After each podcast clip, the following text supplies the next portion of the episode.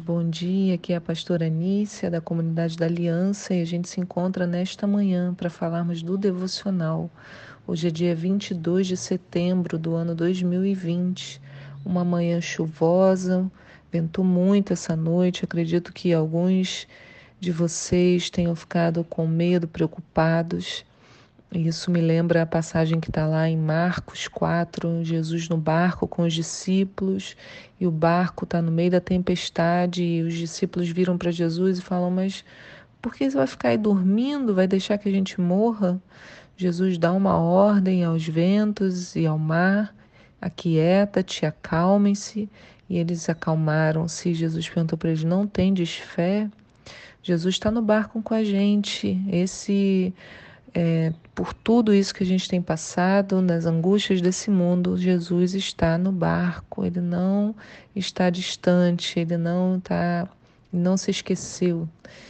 Mas vamos falar sobre o devocional de hoje. Temos alguns textos, Deuteronômio 32, do 7 ao 18, Êxodos 34, de 1 até, 20, até 10, Jeremias 28, João 8, do 21 ao 47 e Jonas 2.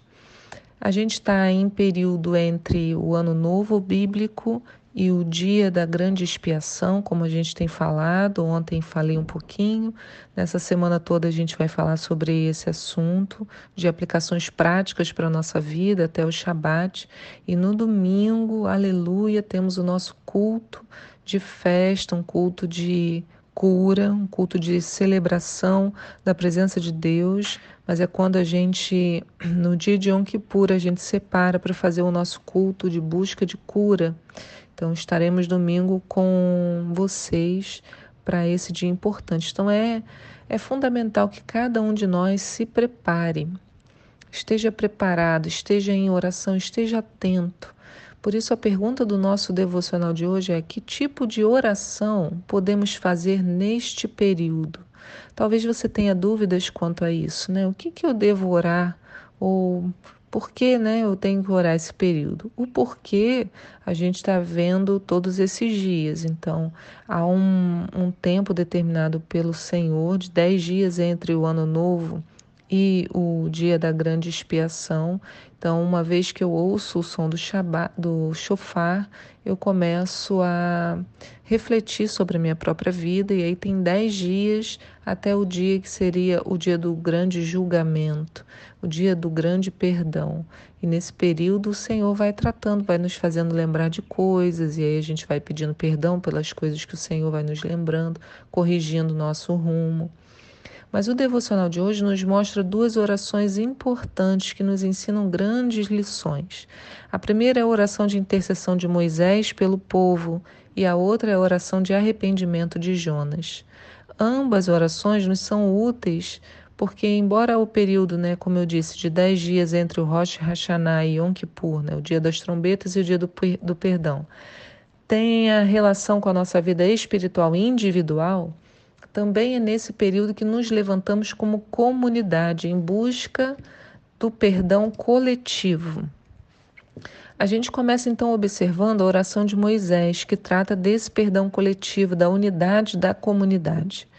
Moisés, em Êxodos 34, no versículo 1, é chamado por Deus para subir ao monte para encontrá-lo. Nesse encontro, Moisés deveria ir sozinho e levar consigo as tábuas de pedra, para que pudesse receber a lei de Deus. Vamos ver o que, que acontece. Diz assim: Então o Senhor solicitou a Moisés: Corta duas placas de pedra semelhantes às primeiras, sobe a mim na montanha, e eu escreverei as mesmas palavras que escrevi nas primeiras tábuas que quebraste. Fica preparado de manhã, ao romper da aurora, subirás o monte Sinai e lá me aguardarás no alto do monte. Ninguém poderá te acompanhar nessa jornada, nem poderá alguém ficar em lugar algum do monte. Nem mesmo as ovelhas e bois poderão pastar diante da montanha. Em seguida, Moisés cortou as duas placas de pedra como as primeiras, levantou-se de madrugada e subiu ao monte Sinai, como o Senhor lhe havia orientado, e levou nas mãos as duas placas de pedra.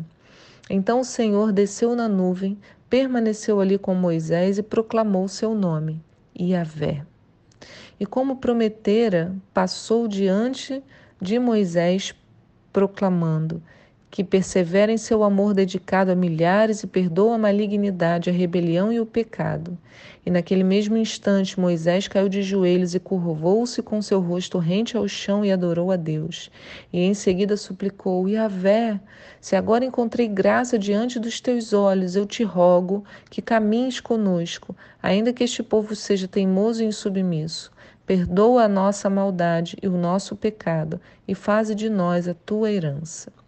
Olha que coisa mais linda. Então, Moisés estava lá no alto esperando o Senhor e Moisés proclama o nome de Deus, Yahvé, e o Senhor passa.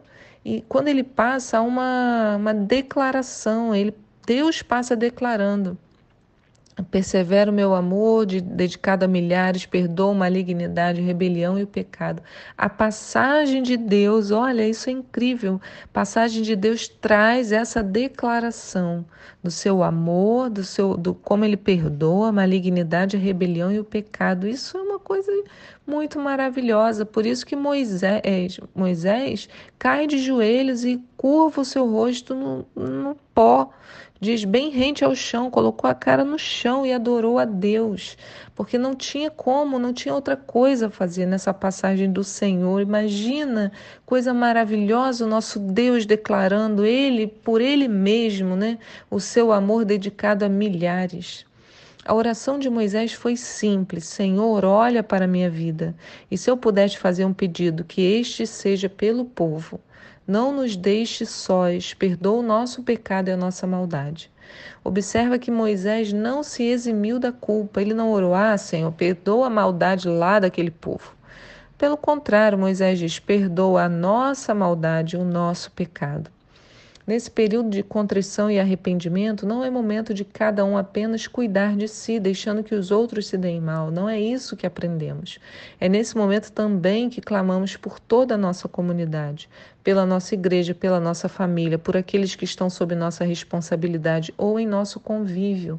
É um período de cura coletiva. Vou repetir: é um período de cura coletiva e na coletividade. Isso significa que Deus vai curar a nossa unidade. Aleluia. Mas também é tempo de busca individual. Como eu disse, é tempo de nos voltarmos ao nosso interior para sermos curados e perdoados. Entretanto, essa busca deve vir associada ao louvor ao nosso Deus. Não é para olhar para si simplesmente pedindo perdão sem uma reflexão. E é isso que vemos na oração de Jonas, lá no, capítulo, no livro de Jonas, capítulo 2. Depois de ser jogado ao mar e de ser engolido pelo peixe, Jonas passa a refletir sobre a sua situação. E de lá, dentro do peixe, faz essa oração. Diz assim no versículo 1. Então, dentro do ventre do peixe, Jonas orou ao Senhor, o seu Elohim, Deus, e disse: Em meu desespero clamei a Yahvé e ele me respondeu. Do ventre do Sheol, da morte, gritei por livramento, e tu, ó Senhor, ouviste o meu clamor, pois me lançastes na nas profundezas, no coração dos mares, e as correntezas formaram um turbilhão ao meu redor. Todas as grandes ondas e vagas passaram sobre mim. Então pensei: fui expulso da tua presença. Poderei contemplar o teu santo templo uma vez mais? Eis que as águas todas me cercaram até as profundezas da alma, o abismo me cercou, as algas marinhas se enrolaram em minha cabeça. Afundei até chegar aos fundamentos dos montes, a terras, a terra embaixo, cujas trancas me aprisionaram para sempre. No entanto, tu fizeste subir a minha vida de volta do Sheol, da sepultura, ó meu Senhor Elohim. Eis que quando minha vida já ia se apagando, eu me lembrei de ti, Yahvé, e a minha oração subiu à tua presença ao teu santo templo. Aqueles que acreditam em ídolos inúteis afastam de si a verdadeira chesed, piedosa, é, piedosa benevolência. Eu, porém, te oferecerei sacrifício com voz de ação de graças. O que prometi cumprirei fielmente. Sim, eis que Exurra, a salvação, vem do Senhor Yahvé. E Yahvé deu ordem ao peixe, e este vomitou Jonas na praia. Olha que oração que nos ensina. Ele já começa declarando né, que clamou ao Senhor e Deus o respondeu. Olha que coisa, ele diz: Em meu desespero clamei ao Senhor e ele me respondeu. Mas Jonas falava isso numa certeza que operava contra as circunstâncias, porque Jonas ainda estava na barriga do peixe. Interessante, não é? Então, isso também acontece no versículo 6, no qual ele já dá como certa a salvação da parte de Deus. Ele diz: Afundei até chegar aos fundamentos do monte, a terra embaixo, cujas trancas me aprisionaram para sempre. No entanto, tu fizeste subir a minha vida de volta da sepultura. Então, não tinha acontecido, mas Jonas já orava como se fosse certo. Outro ponto é que ele vai reconhecendo seus erros e, ao mesmo tempo, reconhecendo a soberania de Deus. E ele termina com a sua promessa de que o que ele prometeu ao Senhor, ele cumprirá. E que ele fará isso com alegria. Ele diz: Eu, porém, te oferecerei sacrifícios com voz de ação de graças. O que prometi, cumprirei fielmente, porque eis a salvação que vem do Senhor. Então, ele faz essa oração e depois que ele declara isso, o que eu prometi cumprirei fielmente, o que, que acontece? O Senhor dá ordem ao peixe e Jonas é liberto. O socorro veio. Né? Que coisa maravilhosa. Esse é um tempo incrível de comunicação com o nosso Deus. Espelhe-se nessas orações. Se você ainda não souber como orar, você pode orar essa oração. Pega a oração de Jonas e faz dela a sua oração. Declara com a sua boca. Né? Vive a palavra. A palavra está aí, cheia de vida. Vamos usá-la no nosso dia a dia, porque elas nos ensinam grandes verdades. Que o Senhor te abençoe no dia de hoje e que você esteja se preparando para o nosso culto no domingo, que vai ser uma grande bênção do Senhor. Amém.